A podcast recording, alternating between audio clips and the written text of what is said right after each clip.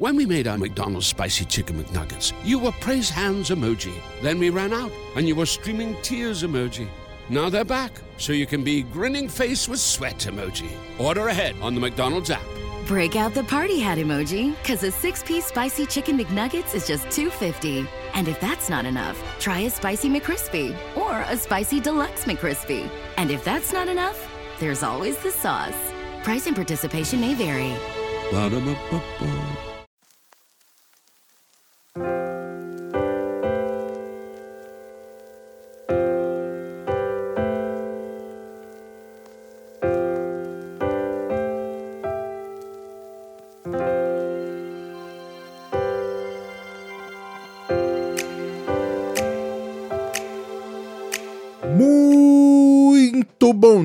Boa tarde, boa noite, queridos ouvintes. Meu nome é Sérgio Sacani, sou editor do blog Space Today e do canal Space Today no YouTube e trago para vocês mais uma edição do podcast Horizonte de Eventos. No programa de hoje, chegou aquele momento do ano, né, pra gente parar e dar uma lembrada em tudo que aconteceu. Não dá, logicamente, pra gente falar de tudo, mas eu fiz uma lista, que na verdade nem fui eu que fiz a lista, não, tá?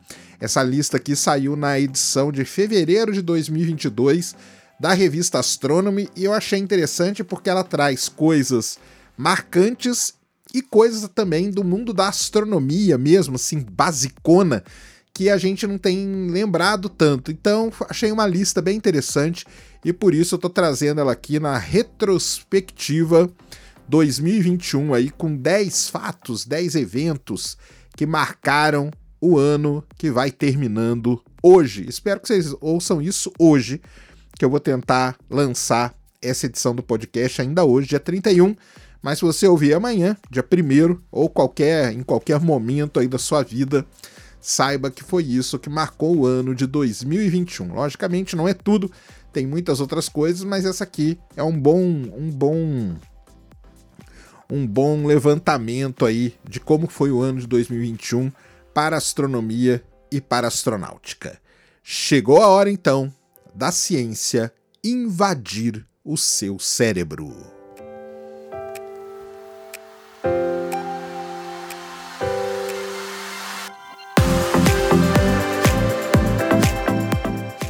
Muito bem, então, queridos ouvintes, vamos começar aqui com o, o fato número 10 dessa retrospectiva 2021.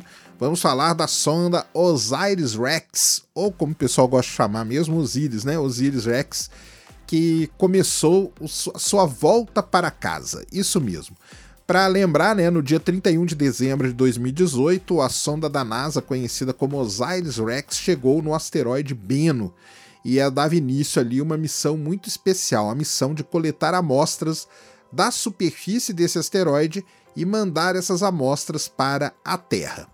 Então, no dia 20 de outubro de 2020, a Osiris-Rex tocou a superfície do asteroide e coletou as amostras. Para quem não lembra, né, foi aquela coleta que foi bem interessante, né? Ela tocou, coletou a amostra e logo depois que fez a coleta de amostra, os técnicos, os engenheiros foram dar uma, uma olhada e viram que tinha uma quantidade muito grande de rocha amostrada. A quantidade era tão grande que começou a vazar pedaços de rocha do asteroide para o espaço.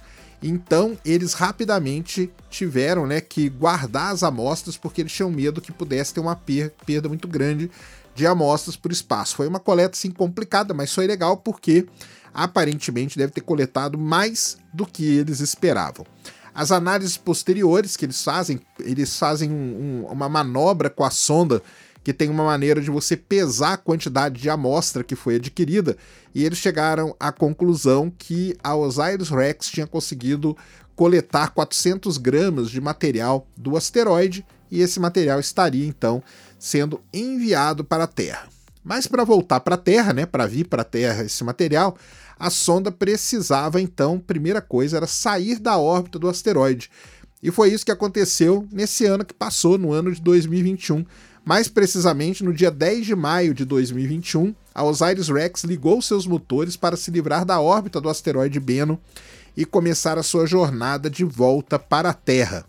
Para quem não sabe, as amostras devem chegar na Terra em 24 de setembro de 2023, quando a cápsula com o material do asteroide Bennu deve pousar de paraquedas ali no deserto de Utah, nos Estados Unidos. Mais uma coisa bem interessante da Osiris-Rex é que ela é uma missão que ela pode continuar depois disso. Aliás, todas, basicamente, todas as missões espaciais elas têm uma missão primária e depois que essa missão primária é cumprida, se tenta criar uma extensão da missão. E a extensão da missão da Osiris-Rex é bem interessante. Então, depois que ela chegar perto da Terra e lançar a cápsula com as amostras, ela deve entrar em uma órbita ao redor do Sol, entre os planetas Vênus e Mercúrio, e caso seja aprovada mesmo essa extensão, a sonda deve ser enviada para ninguém menos que o asteroide Apophis. Lembra do Apophis, aquele que ia acabar com a vida na Terra? Então, que nem vai mais bater na Terra. Ela vai ser enviada para fazer um sobrevoo pelo Apophis em 2029. A missão da Osiris-Rex segue os passos aí da missão Hayabusa 2 do Japão, que coletou as amostras do asteroide Ryugu em fevereiro de 2019 e que chegaram na Terra em 6 de dezembro de 2020. Na verdade, até essas missões elas trocam, vamos dizer assim, informações, porque conhecendo o Ryugu e conhecendo o Beno, nós vamos ter um bom conhecimento aí sobre os asteroides. A Hayabusa 2 também teve sua missão estendida. Depois de passar pela Terra, ela está rumo a dois asteroides próximos da Terra, chamados NIOS, o 2001 CC21 e o 1998 KY 26. Então tá aí a Osiris Rex, eu lembro, né? Fiz live no, no, lá no Space Today, no canal, mostrando o dia que a Osiris Rex deixou o asteroide Beno e está voltando para a Terra. Então vamos esperar aí 2023 as amostras pousam ali no deserto de Utah e esse foi um evento aí que marcou o ano de 2021.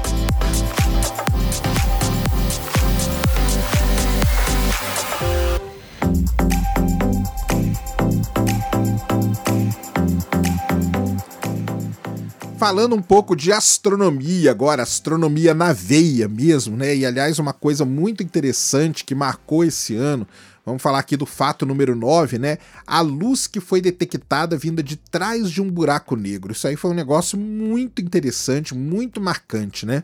Se a gente pegar aí nos anos recentes, a teoria geral da relatividade de Albert Einstein passou por muitos testes e em todos eles ela foi confirmada com louvor, ou seja, passou com louvor em todos os testes que ela foi proposta. Em 2021 não foi diferente, né? Mais uma vez a teoria foi submetida a um outro teste e passou muito bem. Um desses, um desses testes né, foi a primeira observação de raio-x vindos de trás de um buraco negro que foram distorcidos e apontados para a nossa direção. Isso é uma coisa muito legal mesmo que aconteceu. Né? Todo mundo sabe que, embora a luz não possa escapar de dentro do horizonte de eventos de um buraco negro, a gente pode ver sinais emitidos de fora dessa região, onde existe ali um disco de acreção, né, que ele gira muito rapidamente. Ao girar muito rápido, ele fica muito aquecido e ao ficar muito aquecido, ele começa a emitir radiação, principalmente nos comprimentos de onda de raio-x. E é assim que a gente consegue então detectar e estudar os buracos negros supermassivos aí no centro da maior parte das grandes galáxias. E foi isso que os astrônomos resolveram observar na galáxia Zwick 1 e 1 Zwick 1.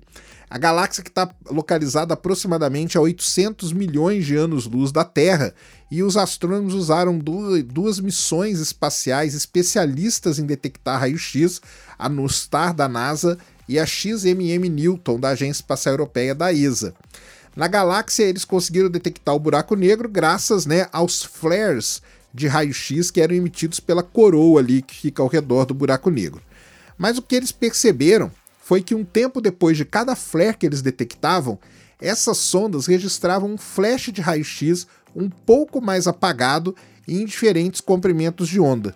Esses flashes então foram determinados como sendo ecos de cada flare que eles detectavam, refletindo numa porção do disco de acreção que era bloqueada da nossa visão pela sombra do buraco negro. Olha só que coisa impressionante.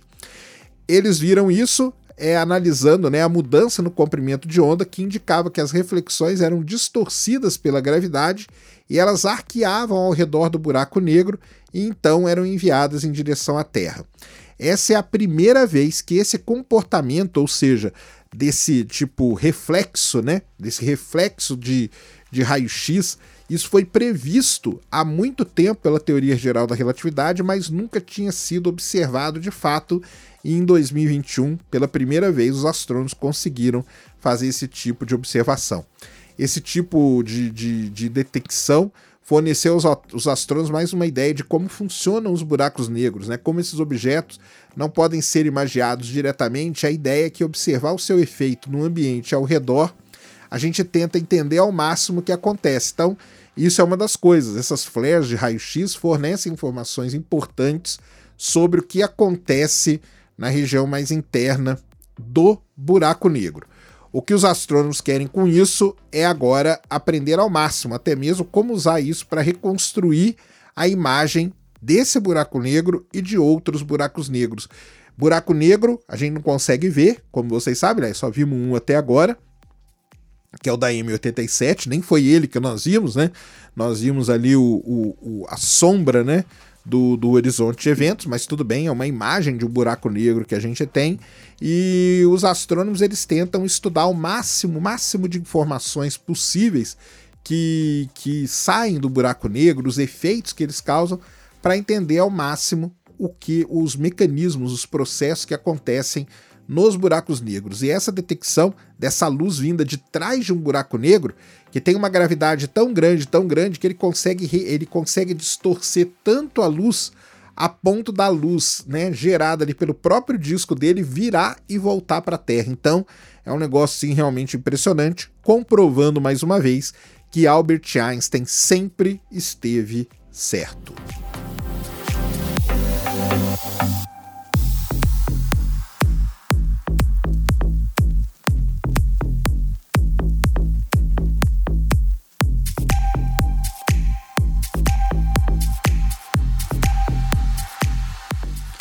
Algo que marcou o ano de 2021 também, que a gente também não pode deixar de falar, né? É um, um fato aí, né? Fato número 8, né? Um ano muito difícil para o telescópio espacial Hubble. Então, o telescópio espacial Hubble está quase há 32 anos aí trabalhando no espaço, faz um trabalho magnífico, mas aos poucos, né, ele vai sentindo a idade. Não tem como, né? O grande problema de, do, do, do, do Hubble é que ele foi um telescópio feito para ser atualizado de tempos em tempos e, e, essa atualização tinha que ser feita a partir dos ônibus espaciais. Foi assim que ele foi construído, foi assim que ele foi desenhado. Mas como os ônibus espaciais se aposentaram, isso não é mais possível. E agora o Hubble fica lá no espaço e é castigado por tudo pelo tempo, né? Pelo tempo que ele está lá exposto às condições nada nada tranquilas do espaço sideral.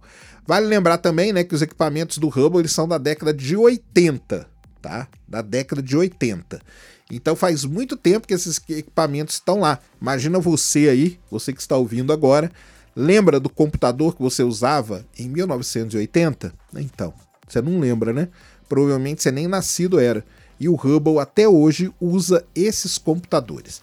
E esse ano em especial, 2021, foi um ano bem complicado aí para o telescópio espacial Hubble. Então, no dia 13 de junho de 2021, o computador do Hubble, que gerencia o conjunto de instrumentos a bordo do telescópio espacial, parou de funcionar.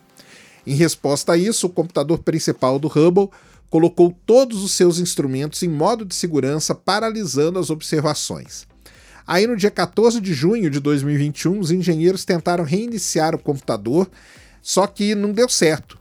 Começava então um período de mais de um mês onde cuidadosos testes foram realizados para determinar como resolver o problema. Chegou em algum momento ali, eu lembro direitinho, que o pessoal estava quase perdendo as esperanças e o Hubble ia ser dado como morto. Começaram até a cogitar como que a gente ia tirar o Hubble da órbita, se era possível, a reentrada e tudo mais. Aí em 23 e 24 de junho de 2021, os técnicos ali fizeram uma tentativa meio desesperadora eles resolveram ligar o computador de backup do Hubble. E isso é muito, muito complicado, porque esse computador ele nunca tinha sido ativado no espaço. E aí, isso aí também não deu certo. Então, a equipe do Hubble resolveu ligar, em vez de ligar só o computador de backup, resolveu ligar uma unidade inteira de backup do Hubble. E isso também nunca tinha sido feito no espaço. Mas foi isso que acabou resolvendo o problema do Hubble. Uma equipe com mais de 50 pessoas, incluindo até pessoas aposentadas do projeto do Hubble, foram chamadas para trabalhar nisso. Trabalharam por duas semanas, simularam, aprovaram tudo que eles tinham que fazer, o passo a passo, para fazer a troca de unidade. Ou seja, o Hubble ia sair de uma unidade dele, que ele estava trabalhando, e ia para uma unidade de backup que nunca tinha sido ligada antes. Olha só que coisa impressionante que eles tiveram que fazer. Ao mesmo tempo, né, enquanto eles trabalhavam com isso, eles conseguiram descobrir qual foi o problema do Hubble. E o problema do Hubble foi na Power Control Unit, a chamada PCU, que regula a energia do telescópio, incluindo o computador, que falhou lá no começo, como eu falei para vocês. Então, na verdade, foi uma meio que uma pane que deu nessa central de, de, de energia, né? Nessa unidade de controle de energia do Hubble, que acabou desligando o computador. Então, no dia. Eles fizeram toda a troca, trocaram tudo para a unidade de backup, ligaram a unidade de backup em 15 de julho de 2021 o procedimento foi finalizado com sucesso. No dia 17 de julho, eles ligaram o telescópio todinho, deixaram ele operacional, e em 19 de julho de 2021 foi feita a primeira imagem, depois aí de um bom tempo sem o Hubble estar funcionando desde lá de desde lá de 13 de junho, né? Então ele ficou um bom tempo sem funcionar, mas aí mostrou que tudo tinha sido resolvido com sucesso. Mas não parou por aí não. O Hubble teve problemas em 25 de outubro de 2021 e depois em 7 de novembro de 2021, onde os instrumentos foram colocados em modo de segurança e as observações tiveram que ser pausadas de novo mas esses problemas acabaram sendo solucionados. Ou seja, o que a gente tem visto aí é que de tempos em tempos agora e cada vez de forma mais mais mais recorrente, o Hubble está tendo problemas, está tendo uma série de problemas. Já teve problema no software, teve esse problema sério na unidade de controle dele, tem problema nas câmeras que de vez em quando desligam e tudo mais. Então, assim, ele é um telescópio espacial muito antigo. Ele era para ter sido atualizado várias vezes, não pode mais ser atualizado. Então, assim, vai ser muito triste o dia que ele parar de funcionar? Vai, com certeza. Mas a gente tem que estar tá preparado para isso porque já era para ele ter parado de funcionar há muito tempo. A sorte é que agora a gente conseguiu lançar o James Webb, que, repetindo, não vai substituir o Hubble mas pelo menos nós vamos ter um outro grande telescópio espacial no, no, na órbita, né? no espaço pelo menos, e vamos ver o que, que, o que acontece com tudo isso. Mas o Hubble está dando sinais sim que em algum momento ele vai parar, que não vai ter jeito, porque ele é realmente uma tecnologia muito antiga e está lá no espaço, mas a gente também não pode tirar o mérito né, do Hubble, que mesmo assim ele continua fazendo trabalhos realmente incríveis. Então, um salve aí para o Hubble e vamos para mais um ano. 32 anos no espaço para o telescópio espacial Hubble vai completar agora em 2022.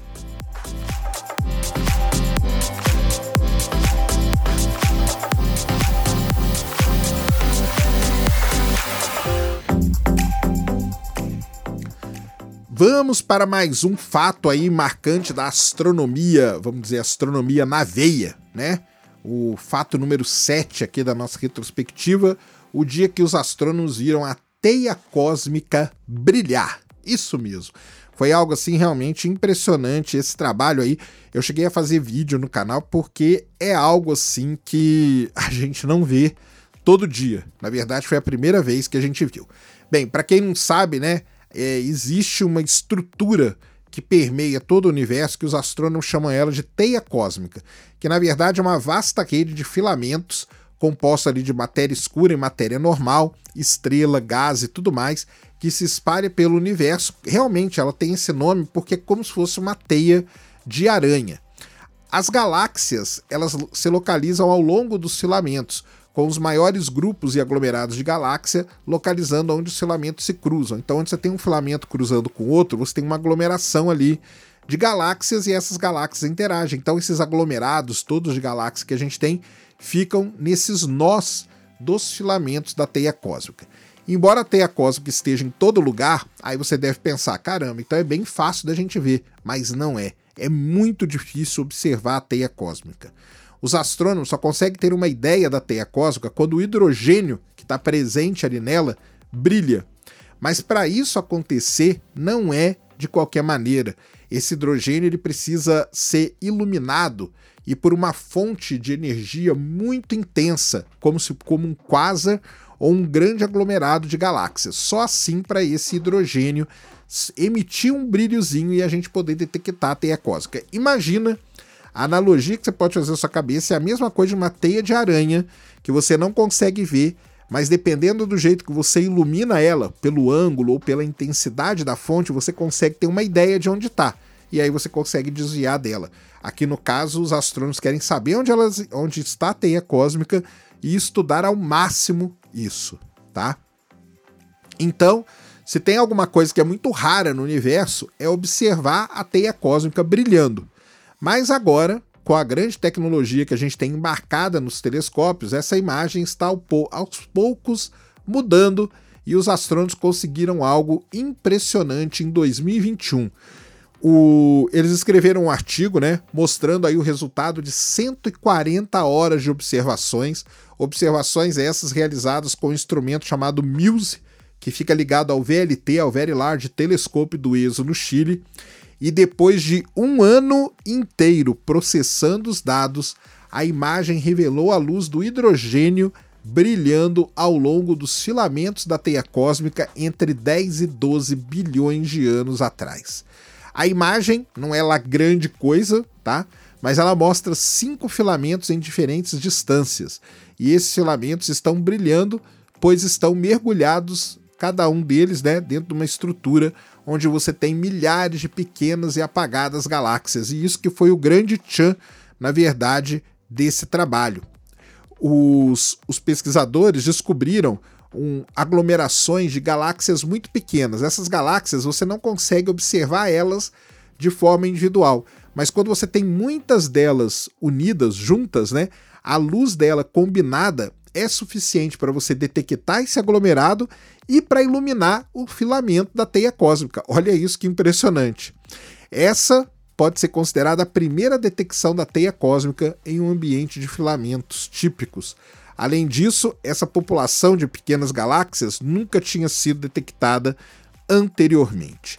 Essa descoberta ela é fundamental para que os astrônomos possam entender a formação das galáxias e a formação do próprio universo.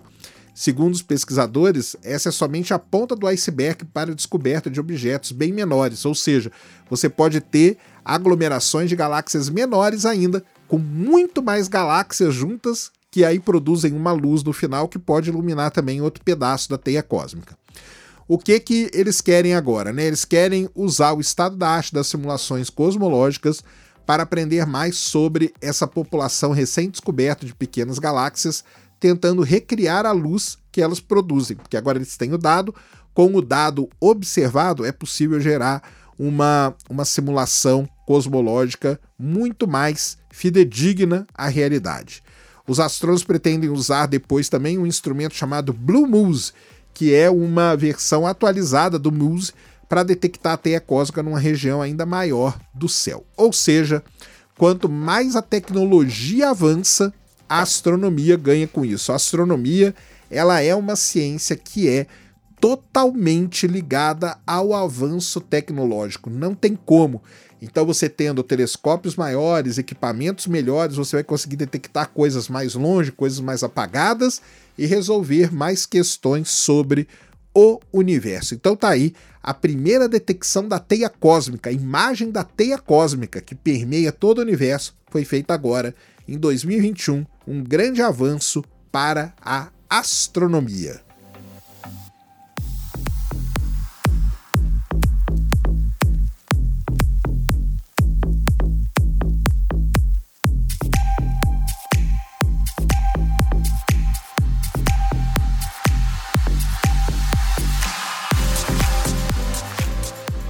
Muito bem. Vamos ao fato número 6, né? O que aconteceu aí de legal em 2021 foi que as agências espaciais, tanto a NASA como a Agência Espacial Europeia, decidiram que chegou a hora de voltarmos para Vênus. Isso mesmo. Então, em 2021, a NASA e a ESA mostraram que Vênus realmente é o destino mais quente de todo o sistema solar.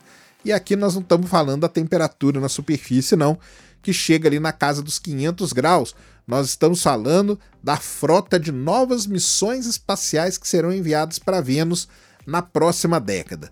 Então, no dia 2 de junho de 2021, a NASA anunciou os vencedores daquele programa deles lá, né, o Discovery Program, que tinha quatro missões, duas para Vênus, uma para Io e a Trident para Netuno, que tem, aliás, sobre a Trident e sobre missões para Netuno, aqui no Horizonte Eventos tem dois programas muito legais que eu fiz, então peguem aí no feed e ouçam porque realmente é sensacional. A minha torcida era para Trident, tá? Mas ela não ganhou. E as duas que foram selecionadas foram as duas missões para Vênus. Só que elas não devem ir só agora, não. Elas só vão lá por 2030. Uma das missões é chamada Veritas, que significa Venus Emissivity Radio Science INSAR Topography and Spectroscopy. E a outra é a da 20 Plus, que significa Deep Atmosphere Venus Investigation of Noble Gases, Chemistry and Imaging. Duas missões aí que a NASA vai mandar para Vênus. E oito dias depois do anúncio da NASA, ou seja, uma semaninha ali depois que a NASA anunciou essas duas missões para Vênus, a ESA anunciou uma outra missão para Vênus também, a chamada Envision. Além de eu ter aqui no, no Horizonte Eventos programas sobre a Trident e programas sobre exploração de Netuno e Urano, tem um programa especial que eu fiz em 2021 falando dessas missões para Vênus. Então, procure aí também e ouça, porque ali tem todos os detalhes sobre essas missões, tá? O orbitador da Da Vinci Plus né, irá sobrevoar o planeta com um módulo, ele tem um módulo orbital que em determinado momento vai jogar uma sonda na atmosfera venusiana, uma bola, tá? Não é uma bola de titânio muito muito interessante, tá? Essa será a primeira sonda norte-americana a ser enviada para a superfície de Vênus desde 1978. É uma sonda esférica, o objetivo dela é realizar uma amostragem da química, né, da espessa atmosfera do planeta, passando ali camada por camada, à medida que ela vai descendo, ela vai analisando toda a química da, das nuvens de Vênus. A sonda vai registrar imagens durante a descida e ela vai fornecer as imagens de mais alta resolução do seu local de pouso, uma região montanhosa em Vênus conhecida como Alpha Regio. Serão as, as imagens de mais alta resolução que nós vamos ter dessa região. A outra missão, a Veritas, ela não vai ter nenhum módulo que vai pousar em Vênus, ela vai ter um sistema de radar poderosíssimo, porque na verdade a única maneira de você estudar a superfície de Vênus é por meio de radar, porque ele tem uma cobertura de nuvem muito pesada que com imageadores tradicionais você não consegue atravessar as nuvens. O sinal de radar consegue atravessar a nuvem e com isso a Veritas vai conseguir mapear toda a superfície do planeta em 3D. Isso aí vai ser demais. E essa vai ser a primeira vez que nós vamos ter uma imagem detalhada da superfície de Vênus desde que a sonda Magalhães terminou a sua missão em 94. A Magalhães foi uma sonda mandada para a NASA nos anos 90 para Vênus e ela fez os mapas mais espetaculares que a gente tem de Vênus hoje. Mas lembrando que era uma tecnologia ali de meados da década de 80. Então hoje a gente tem uma tecnologia muito maior. Além disso, né, a, a Veritas vai ter sensores que vão atuar no infravermelho próximo e irão permitir aos pesquisadores determinarem propriedades planetárias importantes, como a composição da superfície de Vênus, a intensidade do seu campo gravitacional, a estrutura no interior do planeta e tudo mais. A Veritas tem um objetivo muito grande. Uma das maiores questões que a gente tem sobre Vênus hoje é: Vênus é ativo geologicamente? Será que existe vulcão ativo em Vênus? Existem estudos que mostram evidências de que sim, e existem estudos que mostram que não. Então a Veritas vai matar essa charada, ela vai tentar procurar esses sinais de atividade vulcânica recente além de outros processos geológicos. Uma outra grande dúvida sobre Vênus é se Vênus tem placa tectônica igual à Terra. Será que tem? Não tem? A gente não sabe. A Veritas vai poder ajudar nisso aí. Então, a gente vai conseguir aí pistas né, sobre o passado e sobre o presente geológico do planeta, revelando como que ele se tornou o mundo que ele é hoje. Além dessas duas missões da NASA, a gente tem a Envision. A Envision também vai ser um módulo orbital da ESA que vai estudar Vênus de forma global com detalhes impressionantes. Ela tem um conjunto de instrumentos que inclui espectrômetros para medir a composição atmosférica, uma, uma sonda ali, um, um equipamento para pesquisar o interior do planeta, um radar para mapear em alta resolução a superfície e um rastreador de ondas de rádio para estudar características como campo gravitacional, o interior, a estrutura da atmosfera do planeta.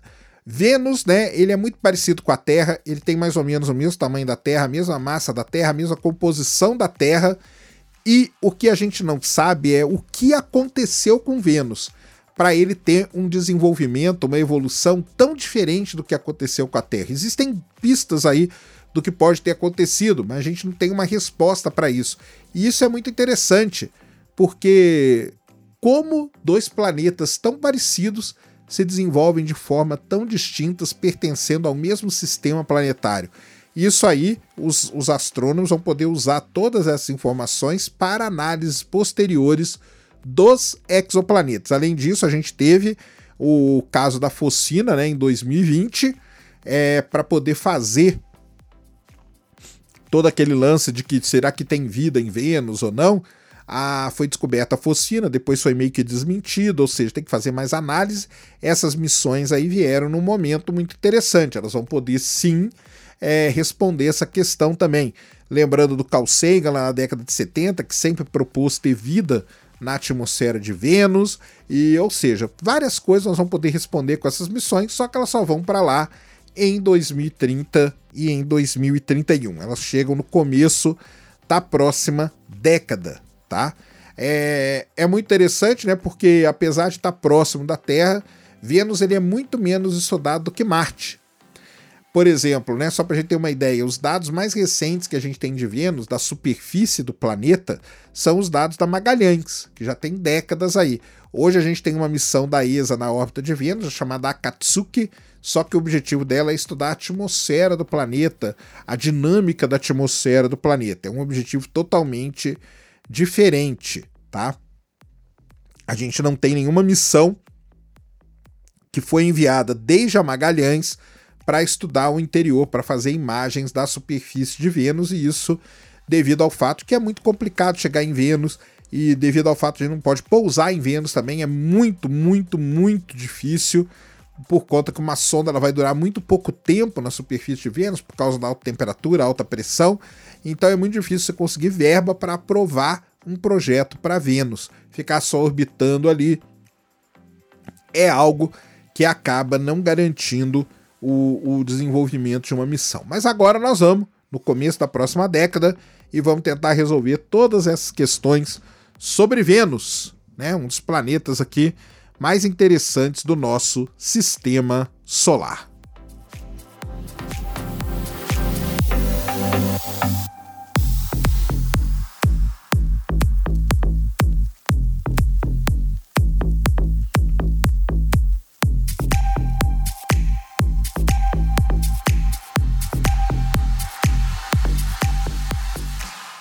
Chegando na metade aqui dos nossos fatos, vamos falar um pouco sobre o fato número 5 aí do ano de 2021, que foi quando os programas né, de ciência cidadã, principalmente os voltados para astronomia, tiveram um impacto muito grande e geraram grandes descobertas, tá?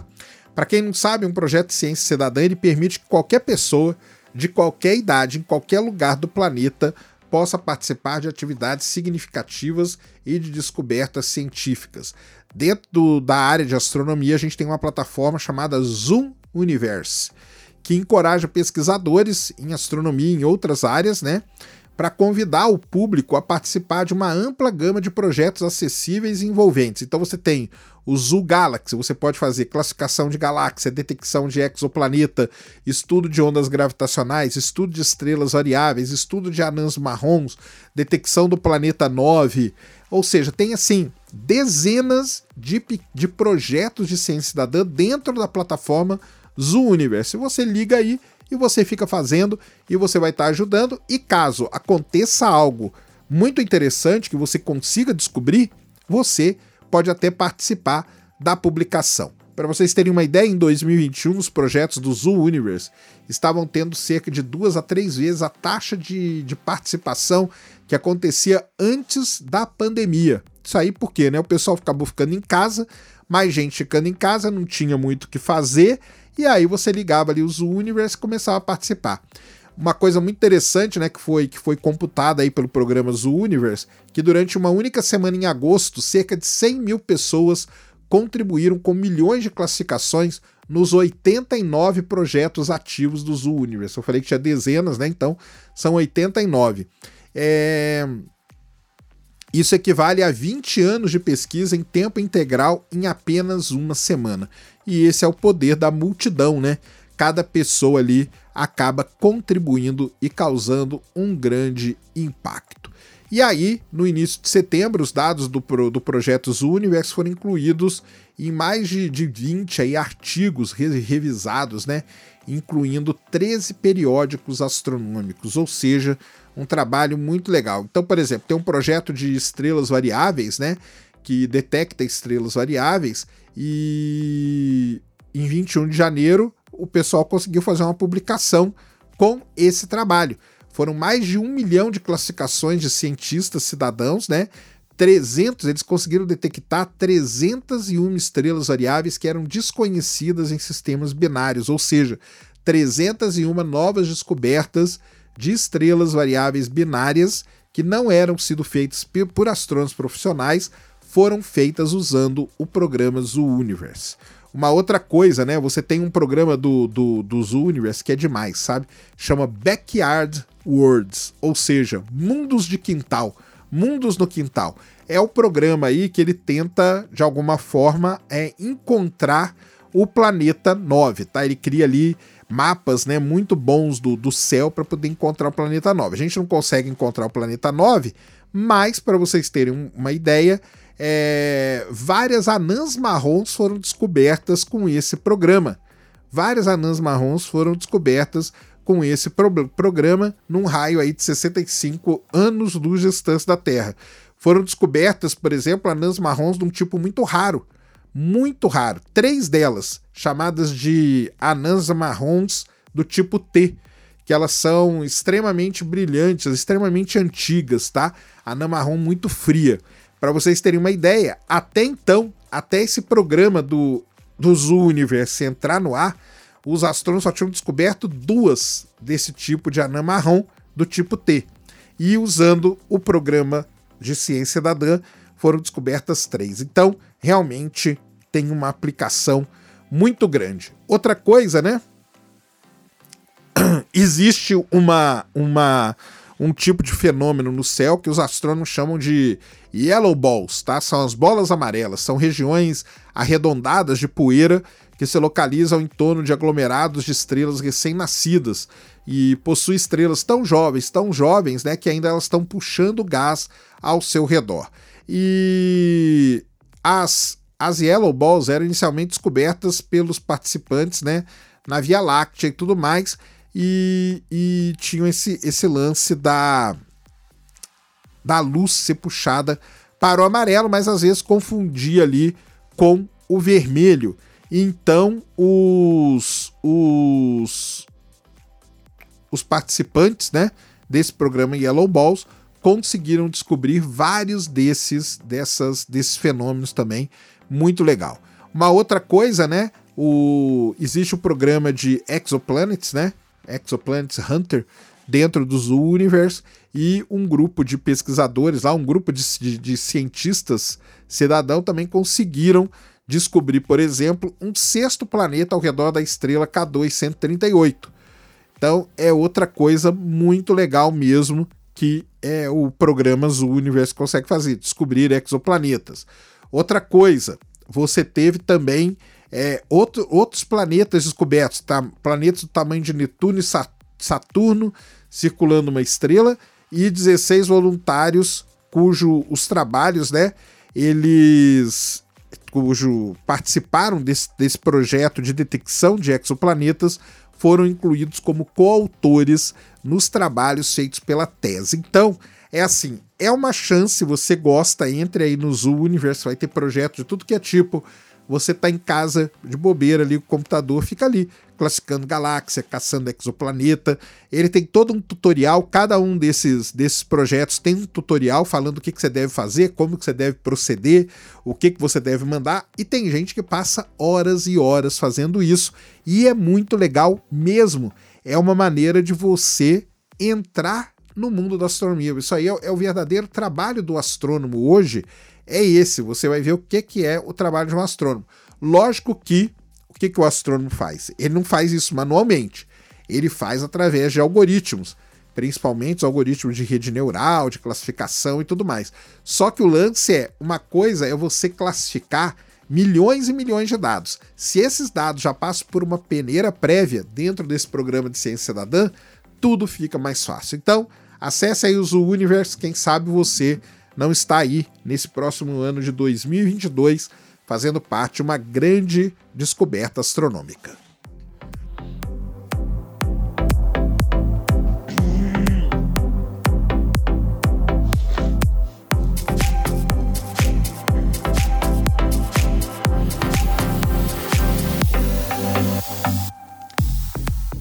mais um evento aqui, mais um fato astronômico de astronomia na veia. O fato número 4 foi quando os astrônomos descobriram um novo tipo de supernova. Então, isso aí foi também algo marcante esse ano, né? Então, há muito tempo os astrônomos já sabem que as estrelas que têm mais que oito vezes a massa do Sol acabam morrendo em explosões poderosas conhecidas como as supernovas do tipo 2, ou como a gente fala, supernovas de colapso de núcleo. Mas em 1980 teve um, um, artigo que foi publicado, né, que sugeriu aí que existia uma faixa de massa específica entre 8 e 10 vezes a massa do Sol, que essas estrelas elas não morreriam por esse tipo de supernova, mas por um tipo específico de supernova, chamada de supernova de captura de elétrons, tá? Então é um, um tipo lá diferente graças a um mecanismo que foi descoberto por um pesquisador japonês que acontece dentro dessas estrelas.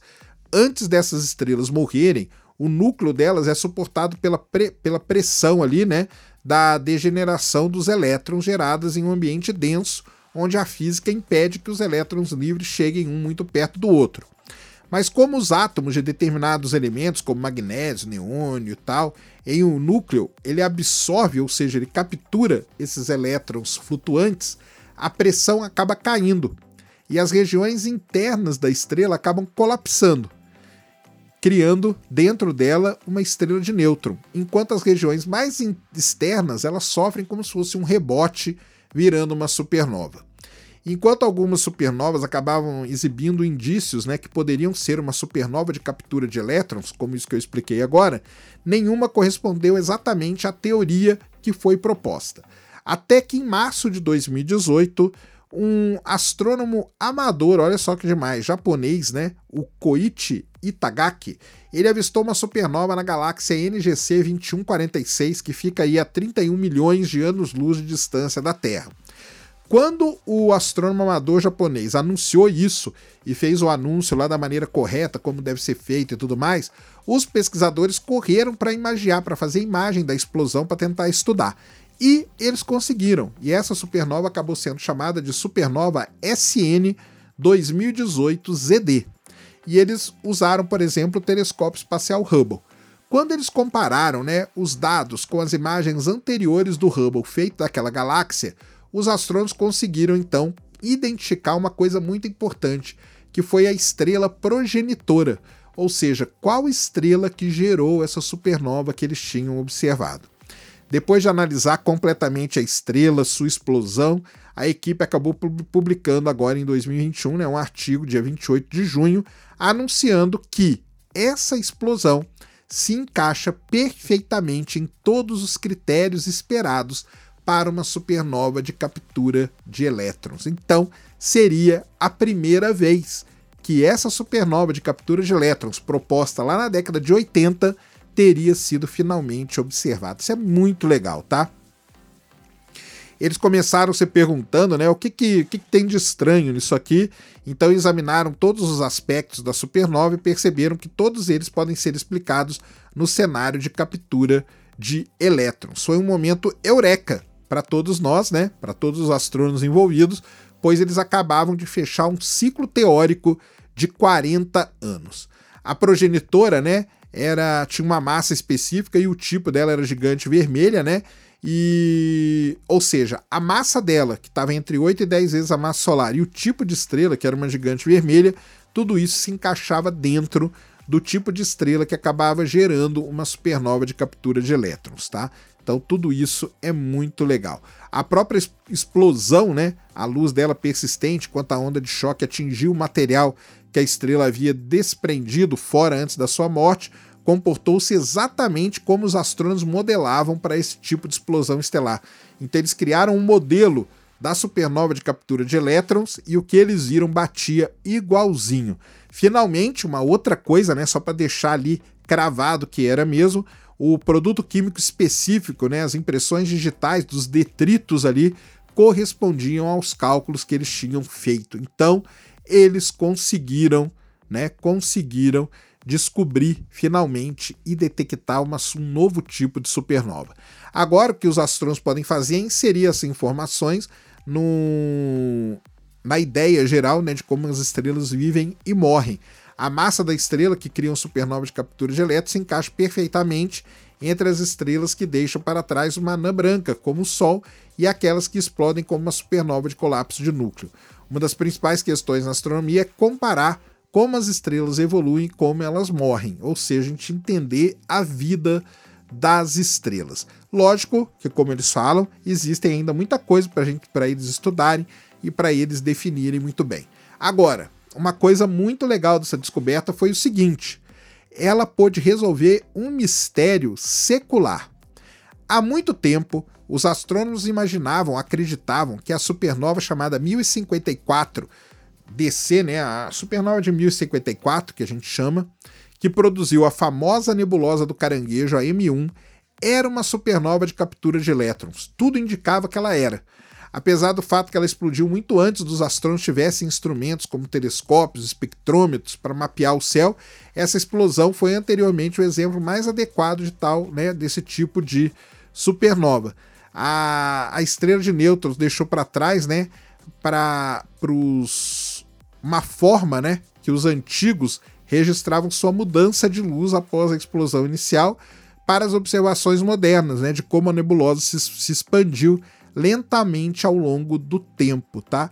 O caranguejo atende a vários critérios para esse tipo especial de supernova. Agora, a SN 2018 ZD fornece evidências firmes ligando a M1 a uma captura de elétrons. Isso é muito legal e isso dá aos pesquisadores uma imagem atual de como esses eventos evoluem nos séculos depois de explodir.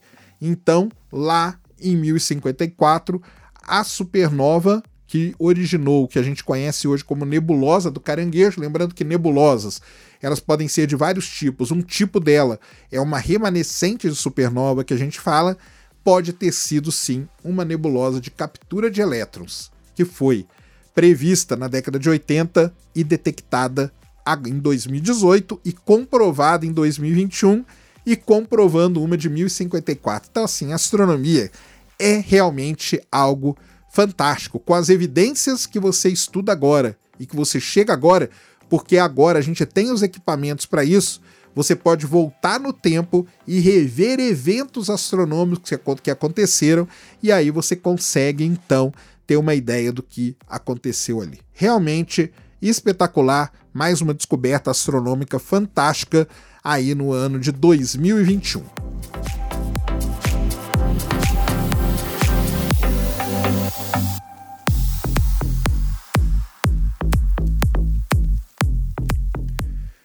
Muito bem, então, vamos chegando aqui no nosso pódio, tá? Vamos chegando no nosso pódio e agora uma das coisas que a gente não poderia deixar de falar é que o ano de 2021 foi realmente a consolidação aí dos programas de voo espacial comercial. Então, se a gente voltar lá em 2020, né, no dia 30 de maio, dois astronautas, né, Bob, o Bob Hurley, né, e o Doug, o Bob e o Doug, foram lançados para a estação espacial pela Crew Dragon. Foi aquela primeira vez, desde muito tempo, que não ia um astronauta americano numa nave americana em solo americano. E desde então, viagens para a estação espacial a bordo da Crew Dragon se tornaram aí, começaram a se tornar rotina. Então, em 2020 e 2021, a empresa SpaceX mandou três tripulações, ou seja, 12 astronautas para a estação espacial usando o Falcon 9 e usando a cápsula Crew Dragon ou seja, ela se estabeleceu agora firmemente como uma missão para levar astronautas ao espaço. E isso foi tão grande que no Congresso de 2021, o IAC, o Rogozin, que é o chefe da Roscosmos, a agência espacial europeia, a agência espacial russa, ele disse o seguinte: ele que sempre criticou a Crew Dragon, ele falou agora a Crew Dragon está aprovada para levar cosmonautas. Olha isso que demais, hein? Então, foi aí um ano muito legal, a gente teve as missões todas aí da cápsula Crew Dragon. Mas não foi aí só aí que parou, não, o papo da SpaceX com a nave. Vou falar primeiro da SpaceX, depois vou falar de outras, porque a SpaceX ela realmente está um passo, ou vários, né, acima das outras empresas. Então, no dia 16 de abril, teve o famoso anúncio do de quem ganharia o contrato do Human Landing System. E aí começava uma das brigas mais épicas da história, uma rinha de bilionários que durou praticamente o ano inteiro. Isso começou dia 16 de abril, quando a NASA escolheu a SpaceX para o Human Landing System, ou seja, escolheu a Starship para pousar na Lua dentro do programa Artemis. Para quem não sabe, vou falar aqui rapidinho, diferente lá da década de 60 e 70, quando a gente ia direto para a Lua, Agora não, agora nós vamos numa nave, numa cápsula, a chamada Orion. Nós vamos até a Gateway, que vai ser uma estação que vai ficar orbitando a Lua. De lá, os astronautas vão entrar na estação e tudo mais, e vão pegar uma nave que vai fazer como se fosse o translado deles, da estação para a Lua. E isso é o chamado Human Landing System. E isso era um contrato de 3 bilhões de dólares e quem estava concorrendo era a SpaceX, uma empresa chamada Dyneticas, e a empresa Blue Origin do Jeff Bezos.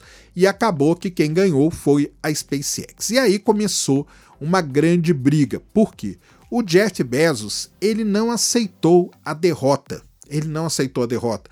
Ele alegou que a NASA tinha mudado as regras do jogo durante o jogo. Ele falou que se a NASA tivesse falado para eles que ela tinha 3 bilhões de dólares para gastar, ele faria o projeto dentro dos 3 bilhões de dólares. Ele chegou, porque o projeto dele ficou com 6 bilhões. Ele chegou a falar que os três a mais, os três excedentes, ele pagaria do bolso dele e nada disso deu certo. Isso foi primeiro parar no Congresso norte-americano, que deixou, falou: não, cara, SpaceX ganhou tá ganho, e aí ele resolveu fazer simplesmente o seguinte: processar a NASA. Então ele foi lá e processou a NASA. E isso fez o quê? Isso fez com que no dia 19 de agosto de 2021 todo o projeto de desenvolvimento do retorno do ser humano para a Lua parasse. Então eles pararam o programa de desenvolvimento até que se resolvesse todo esse embrólio jurídico entre NASA, SpaceX e a queridíssima Blue Origin. E aí foi indo e foram fazendo tudo e, e processo para cá e processo para lá até que até que no dia 4 de novembro de 2021 a corte norte-americana ela resolveu então é, falar que a Blue Origin não tinha direito a nada e declarou ali que quem ganhou mesmo de forma justa foi a SpaceX. O Jeff Bezos foi nas redes sociais, parabenizou e tudo mais e colocou panos quentes e a partir de então voltou o desenvolvimento do programa do pouso do ser humano na Lua. Só que isso já gerou um atraso tão grande, tão grande que agora nem é mais em 2025 que o ser humano volta para a Lua, muito provavelmente no próximo ano, em 2026, ou sei lá quando, né? Depende do que vai acontecer nesse meio tempo. Mas foi uma confusão aí muito grande que aconteceu. No final, tá tudo resolvido e segue o jogo. Só para terminar aqui falando um pouquinho desse lance da SpaceX, daqui a pouco eu vou falar um pouco mais. O o SN20, né, não voou esse ano, o Starship, ele só voa provavelmente depois de fevereiro de 2000, provavelmente só em março de 2022, porque a FAA ela resolveu estender ali a avaliação ambiental do Starship. Mas não foi aí, né? Só que parou esse lance das empresas comerciais. E o Jeff Bezos ele foi também é, protagonista de uma outra parte aí de toda essa briga. Então, no dia 11 de julho, transmitida no Space Today, a gente teve o famosíssimo voo do Richard Branson e cinco outras pessoas dentro da VSS Unity, chegando ali a uma altitude de 86 km de altura. Na época, não sei se vocês vão lembrar, criou-se todo aquela, aquele dilema, né? Aquela discussão se ele tinha ou não chegado no espaço e tudo mais. Para a FAA, ele conseguiu chegar no espaço e tá tudo bem, né? não tem problema nenhum. E virou astronauta porque conseguiu chegar no espaço, mas a gente sabe que o espaço começa ali no 100 nos 100 quilômetros, tá? É, nos 100 quilômetros. Então, é, mas tudo bem, não tem problema, ele fez o voo, foi muito legal e tudo mais, e parou por aí. A gente pensou que a, que a Virgin, né, ela ia continuar com voos, mas ela parou por aí só esse voo do Branson. Duas semanas depois do Branson, foi a vez do Jeff Bezos entrar junto com o irmão dele, com Mark Bezos, junto com a Wally Funk, junto com o cara então mais novo aí para o espaço, na sua nave, no seu foguete New Shepard, e voar no dia 20 de julho de 2021, ou seja, no dia que o ser humano, que o homem pisou na Lua, lá em 1969, ele fez o voo atingindo 107 km de altura, ou seja, passando a linha de Karman, reconhecidamente indo para o espaço. E no caso da Blue Origin, não parou por aí, né? Então, no dia 15, no, no, eles tiveram mais dois voos, né? Num deles voou William Shatner, o queridíssimo Capitão Kirk, e agora, no finalzinho do ano, voou também a Laura Shepard, filha do Alan Shepard, voando na nave que deu o nome ao pai dela. Ou seja, ne nesse, nesse jogo todo, a SpaceX está muito da frente, a Blue Origin está tá bem atrás, mas a, a Virgin está mais atrás ainda, porque a Virgin só fez um voo. Todo mundo pensou que a partir do voo do, do Branson ali as coisas iam engrenar, mas não engrenaram. E aí a SpaceX volta a ser notícia de novo, quando no, em 15 de setembro de 2021 tem então o famoso lançamento maravilhoso, né, da missão Inspiration 4, uma missão aí toda ela comprada por, pelo, pelo Jared Isaacman, CEO, né, CEO da, da, da Shift4, uma, um sistema de pagamento, um outro bilionário que fez tudo aí é, sobre o, o aval, né, de ser uma campanha solidária ao Hospital do Câncer Infantil St. Jude. Lembrando que foi até uma, uma, uma pessoa que tinha sido tratada lá, foi aquela astronauta que era para ser uma astronauta negra e não foi, foi aquele cara que ganhou também um, um prêmio lá para ir. Então eles foram, ficaram três dias em órbita, tinha aquela cúpula, imagens espetaculares, pousaram e foi a missão que deu o famoso problema no banheiro, né? O famoso problema no banheiro. Além disso, né? Não para por aí, porque na Soyuz a gente teve o filme The Challenger, que foi gravado na estação espacial, onde foi a atriz e o diretor fazia as filmagens e na volta a gente pôde ver os bastidores ali deles fazendo uma cena e para terminar, agora no finalzinho do ano, o Maezawa junto com o um amigo dele, com o Hirano, também foi pagando para a ISS passar lá 12 dias. A atriz, a atriz russa e o diretor passaram 12 dias e o, o Maezawa também passou 12 dias na Estação Espacial Internacional. Ou seja, parece que está se abrindo aí esse lance de turismo espacial, de viagens comerciais, ou seja, você não precisa mais ser um astronauta no, no sentido rígido da palavra para ir ao espaço. beleza? Então isso aí é o que aconteceu no, nesse ramo aí comercial. E para continuar um pouquinho aqui dentro da astronáutica, né? A gente não pode deixar de falar da China, tá? A China que esse ano bateu todos os recordes, fez 54 lançamentos de foguete, um recorde absoluto e teve várias coisas, né? Então, por exemplo, em 29 de abril de 2021 foi lançado ali é, a, o primeiro componente da missão da, da estação espacial dela, da Tiangong, né, o Tianhe, que é Harmonia dos Céus, que é a tradução, e foi levado a bordo de um foguete Longa Marcha 5B. Lembrando que o Longa Marcha 5B foi aquele foguete que causou todo aquele frisson ao cair de forma descontrolada na Terra, né? Isso porque que ele criou toda essa confusão? Porque em 2020 tinha caído um pedaço dele na costa do Marfim e o pessoal pensou que podia cair de novo em terra. Acabou que ele caiu ali no Oceano Índico e tudo mais, e não teve problema nenhum, mas causou todo esse todo esse todo esse problema. Na, em abril também, no mesmo dia lá do lançamento, a CNSA, que é a China National Space Administration, que é a NASA chinesa, fez um acordo com a Roscosmos para que eles construam uma estação na Lua, a chamada International Lunar Research Station. Isso aí está se desenvolvendo, tá? Está se desenvolvendo muito legal. Deve ser construída entre os anos de 2026 e 2035 com a primeira tripulação pousando e trabalhando nessa estação no ano de 2036. Aí em 17 de junho, a Shenzhou 12 foi lançada, carregando três taikonautas para Tianhe. Depois a gente teve mais três taikonautas de novo na Shenzhou 13, indo para a estação Tianhe, ou seja, bem movimentado. A Shenzhou 2 ela fez um, um uma caminhada espacial e, o, e os, os taikonautas da Shenzhou 13 já fizeram duas caminhadas espaciais.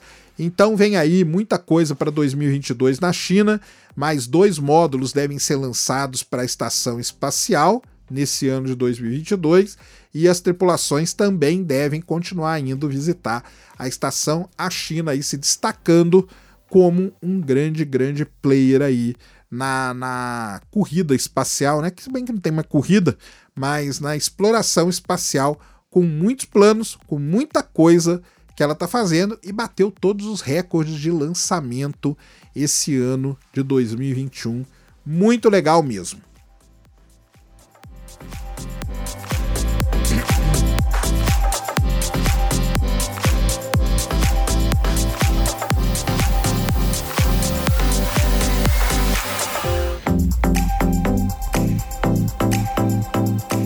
Agora um fato aqui, número 2 do ano de 2021, que na verdade aconteceu em 2020, mas como foi dezembro de 2020, a Astronomy, que é a revista que eu estou me baseando para fazer isso para vocês, ela acabou colocando como dentro da retrospectiva. E tá tudo bem, porque é justo, né, fazer isso. Então, para quem não lembra, no dia 19 de novembro eu tô falando aqui do colapso, né, do grande Arecibo, tá?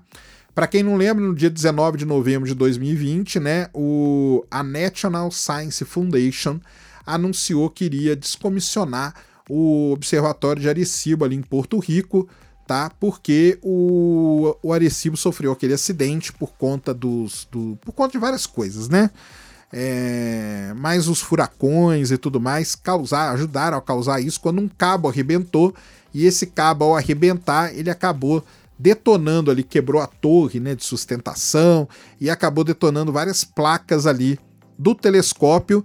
E depois de avaliar tudo, eles viram que não ia ter como voltar o telescópio a funcionar. E eles resolveram que eles iam fazer uma demolição controlada. Essa era a ideia deles. Eles iam demolir de forma controlada, eles iam desmontar o Arecibo. Mas quem disse, né, que combinou com o Arecibo fazer isso? Não combinou, né? Então, o observatório teve outras ideias. E às 8 horas da manhã do dia 1 de dezembro, ele se arrebentou inteiro. Isso mesmo. A antena dele e tudo mais. Lembrando que a antena do Arecibo até então era a maior do mundo, com 305 metros de diâmetro. Todas as torres acabaram caindo e o radiotelescópio foi arrebentado. Isso foi, como eu falei, em 1 de dezembro de 2020. Então teve ali, né, no finalzinho do ano de 2020, a gente só foi sentir mesmo o drama de tudo isso em 2021, uma perda assim, terrível para astronomia, porque o Arecibo ele era um dos mais poderosos do mundo, ele era o radiotelescópio mais poderoso do mundo, fez muitas imagens de principalmente de asteroides, ele tinha essa capacidade gigantesca de fazer esse tipo de, de imagem, né? Foram 57 anos, 57 anos de funcionamento, foi 57 anos de legado, até de filme o Arecibo participou, de muitos, aliás, né? E deixou aí um legado muito grande para a astronomia nesses quase, nessas quase seis décadas aí de funcionamento. Pra vocês terem uma ideia, ele foi o primeiro a detectar um pulsar binário em 1974, foi o primeiro a detectar um planeta, um exoplaneta. Isso aí pouca gente sabe, né? Mas o primeiro exoplaneta detectado foi em 1992 e foi pelo Arecibo, tá? E foi pelo Arecibo. E hoje a gente já tem um radiotelescópio que é muito maior que o Arecibo, que é o FAST, que tem 500 metros e que fica lá na, na, na China tá? Mas o mais o, o Arecibo, né? Essa capacidade dele, do radar dele, por exemplo, de estudar os asteroides, o FAST não tem tão grande assim. Ele, ele é voltado para um outro tipo de pesquisa, tá? É, além disso, né? O, o Arecibo ele participou de várias redes, né? De várias redes de, de, de detecção, de várias redes de telescópios no mundo todo, ou seja, vai fazer uma falta danada e fica aí uma nota triste né, para o ano de 2021, algo que aconteceu em 2020, mas algo que, que chocou o mundo mesmo durante o ano de 2021, que foi o colapso total do Arecibo. Já pensaram em reconstruir o telescópio, mas muita gente achou que é muito complicado, é muita grana, não sabe se vale a pena ou se vale a pena investir em outro tipo de instrumentação. Vamos aguardar, né? Vamos aguardar para ver o que, o que acontece. Um fato interessante, né? É que no, no dia 1 de abril de 2021, a National Astronomical Observatories da Academia de Ciências Chinesa abriu o FAST para a comunidade internacional. Então isso é muito interessante, porque até então o FAST, que é esse radiotelescópio bem parecido com o Arecibo, só que bem maior, ele era fechado só para os chineses, agora não, o mundo inteiro pode fazer observações. Então, vamos ver o que acontece aí no futuro. Existem aí vários artigos, vários projetos para tentar recuperar o Arecibo. Eu, particularmente, acho muito complicado, mas vamos ver o que acontece aí no decorrer dos anos. Então, vamos ficar aí saudades eternas do querido Arecibo.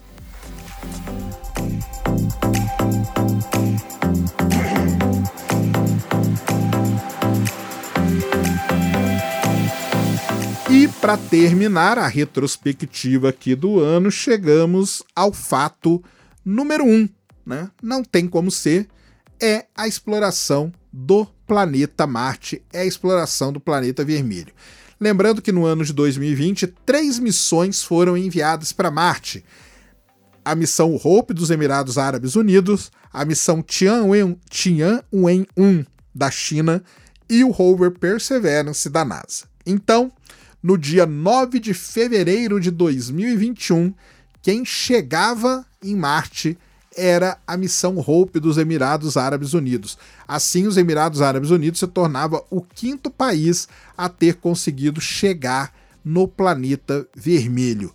É, ele é composto somente, né, a Hope de um módulo orbital e estudando, né, a fina atmosfera de Marte ali tentando registrar ali propriedades como a temperatura, a umidade, né, os níveis de poeira e tudo mais. Então, assim, uma missão muito legal mostrando aí que um país que não tinha tradição nenhuma conseguiu chegar lá. Foi muito legal eu transmitir a chegada, embora a gente não tinha imagem, não tinha nada, mas os Emirados Árabes souberam fazer o show, fizeram um show ali na frente do Burj Khalifa, o maior prédio do mundo.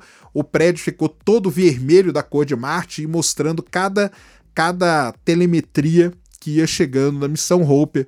Foi, na verdade, um evento muito legal mesmo o que aconteceu com a Hope. No dia seguinte, exatamente no dia seguinte, no dia 10 de fevereiro de 2021, era a vez da China chegar em Marte. E a China chegou com a missão Tianwen-1 entrando na órbita marciana. Entrando na órbita marciana. Também um fato muito legal, transmitimos ao vivo também, que é mais difícil, mas a gente conseguiu, mostramos a telemetria. É, entrar na órbita de Marte não é algo tão fácil assim, porque você tem que queimar o motor por muito tempo para ele poder ser capturado pela órbita marciana, mas deu tudo certo. A Tianwen-1 ela não tem só um módulo orbital, ela tem também um rover, o chamado Churong.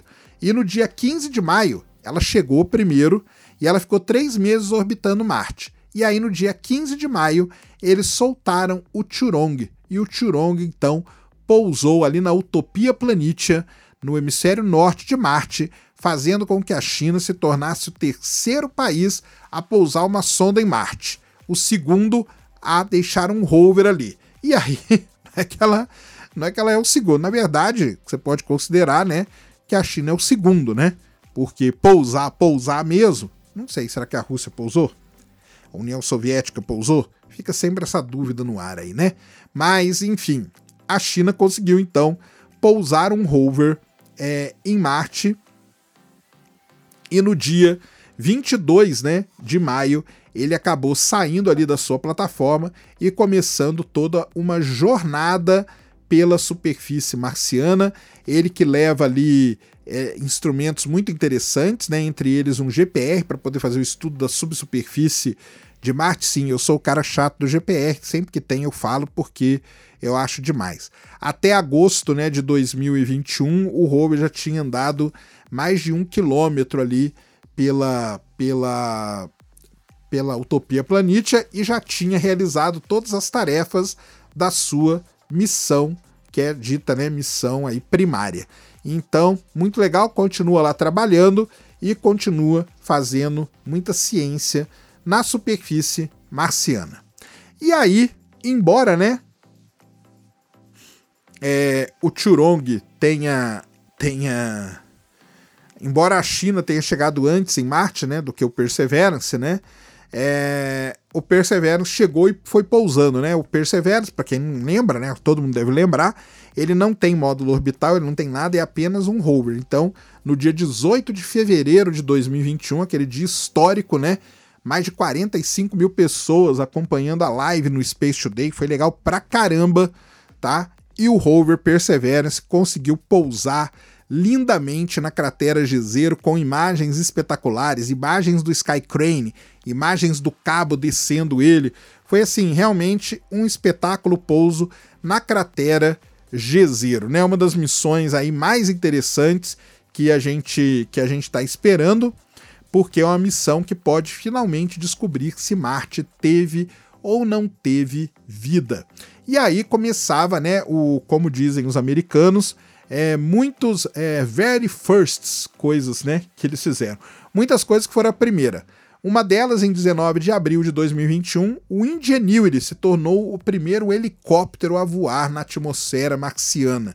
Isso aí é um fato também histórico demais para todo mundo, porque você conseguia ter um helicóptero voando. Agora, no momento que eu estou gravando isso aqui, o Ingenuity já voou já fez 18 voos e já ficou mais de 30 minutos voando pelos céus marcianos. Então é assim, algo assim realmente impressionante.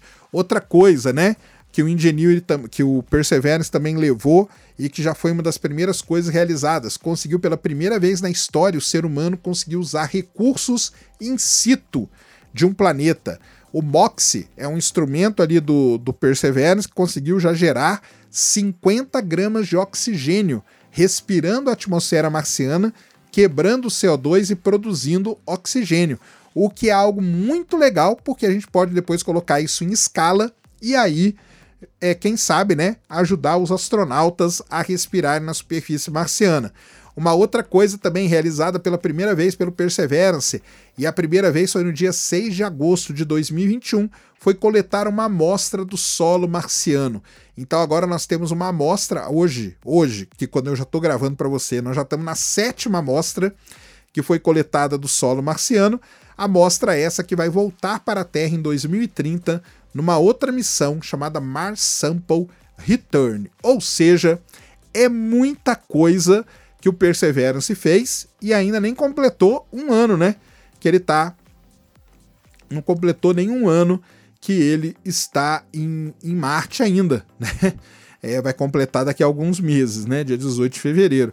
E ele já fez coisa pra caramba. Então, é, vai lá no, no Space Today, lá no canal, porque lá eu fiz um vídeo essa semana aí mostrando as principais eventos aí só do Perseverance, o ano de 2021 do Perseverance em Marte, que foi realmente sensacional. E Marte aí então, em 2020 nós lançamos três missões, em 2021 as três missões chegaram com sucesso no planeta vermelho.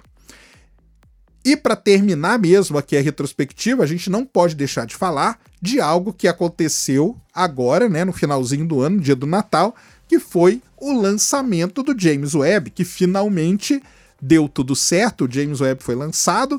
No momento aqui desse, desse podcast está sendo gravado. Então, se eu ouvir isso aqui em 2050, saiba que no dia que eu estou gravando aqui, o James Webb está abrindo o seu escudo de calor. Então, depois aí de décadas e décadas, o telescópio espacial James Webb foi lançado. Aqui no Horizonte Eventos tem um programa especialíssimo sobre o James Webb, então corre lá para você ouvir. Beleza? Então é isso. E agora vamos falar um pouquinho do que espera o ano de 2022.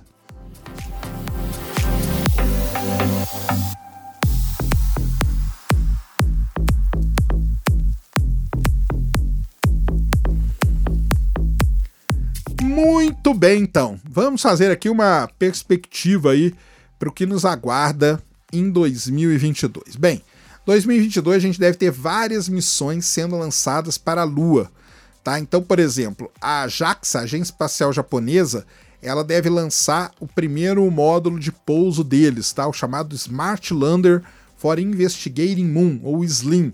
A Roscosmos deve lançar a Luna 25 em algum momento em 2022. A Coreia do Sul deve lançar sua primeira missão para a Lua, a Korea Pathfinder Lunar Orbiter.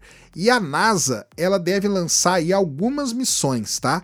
Ela deve lançar a Intuitive Machine Number 1, a Polar Resource Ice Mining Experiment 1, a Prime 1, a Peregrine Mission 1 e a XL-1 Lander Mission. Ou seja, tem muita missão que deve ser lançada para a Lua em 2022. Além da NASA também, muito provavelmente, lançar a Artemis 1, que vai levar a cápsula Orion sem tripulante para dar uma volta na Lua e voltar para a Terra.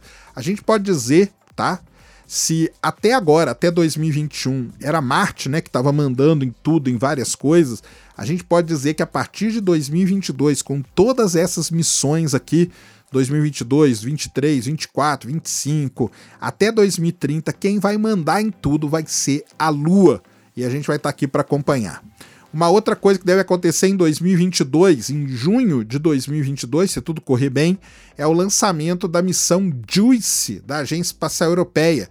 JUICE, para quem não sabe, significa Jupiter Ice Moons Explorer.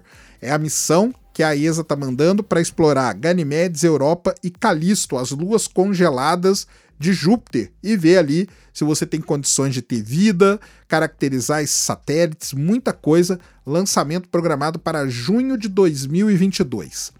Aí em agosto de 2022 deve acontecer uma coisa muito legal. A NASA deve lançar a missão Psyche para estudar o asteroide 16 Psyche, aquele asteroide que é bem metálico, né? Que a gente, ah, o asteroide de 4 trilhões de dólares e tudo mais, deve ser lançada em agosto de 2022 e a bordo de um Falcon Heavy, ou seja, um dos lançamentos mais esperados aí para o ano de 2022 é da missão Psyche. Deve mandar uma outra missão chamada Janus também, que ela deve mandar duas, duas sondas para estudar os asteroides binários que a gente tem aí pelo sistema solar o que vai ser muito legal, mas a Psyche a bordo do Falcon Heavy é uma das mais esperadas, tá? A, a sonda Solar Orbiter ela vai fazer o seu terceiro sobrevoo por Vênus em 3 de setembro de 2022 e depois vai passar perto do Sol e é aí que ela vai começar a sua missão científica mesmo. Ela deve passar 48 milhões de quilômetros do Sol ali em setembro de 2022, tá? Então isso vai ser muito legal. E lá em setembro também, no dia 20 de setembro, começa a janela de 12 dias, ou seja, vai de 20 de setembro até ali 1 2 de outubro de 2022, que é o lançamento finalmente, né, da missão ExoMars 2022, que vai ser mandar o rover Rosalind Franklin para Marte, onde ele deve chegar em meados de 2023. Lembrando que a ExoMars, uma missão que sofreu muito, muito atraso, Hoje, lá em Marte, a gente tem a TGO, que é a Trace Gas Orbiter, orbitando ali, mas o Rosalind Franklin ele deve ir em 2022. Além disso, além do lançamento do Falcon Heavy, levando a missão, levando a missão Psyche, a gente deve ter mais três outros lançamentos do Falcon Heavy, que é muito legal. Deve ter o lançamento da missão Artemis, como eu já falei para vocês. Deve ter o voo orbital da da nossa querida Starship SN20, ou seja, muita coisa. E no caso da astronomia, o evento aí talvez mais aguardado para o ano é o grande eclipse total da Lua, que vai ser visível completamente no Brasil num período bom, porque maio é um mês bom para observação. Vai ser na madrugada de 15 para 16, domingo para segunda. Ele começa domingo, dia 15 de maio, às 10 horas da noite e vai até dia 16, às 3 e pouco da manhã, 4 da manhã por aí. Eclipse total da Lua. Todo o país vai ver e vai ser, para mim, é o evento astronômico mais esperado do ano, porque os outros eclipses do Sol vão ser tudo longe, não vai ter direito, é tudo parcial. O outro da Lua também não vai ser visto aqui, mas o de 16 de maio, eclipse totalzão da Lua a madrugada inteira visível no Brasil. E o que anima é o mês, né? Que o mês de maio é um mês muito legal para as observações. Então tá aí o ano de 2022 e nós estaremos aqui também, né? Qual o futuro aqui do nosso querido Horizonte Eventos? Esperamos continuar com ele a todo vapor. Beleza?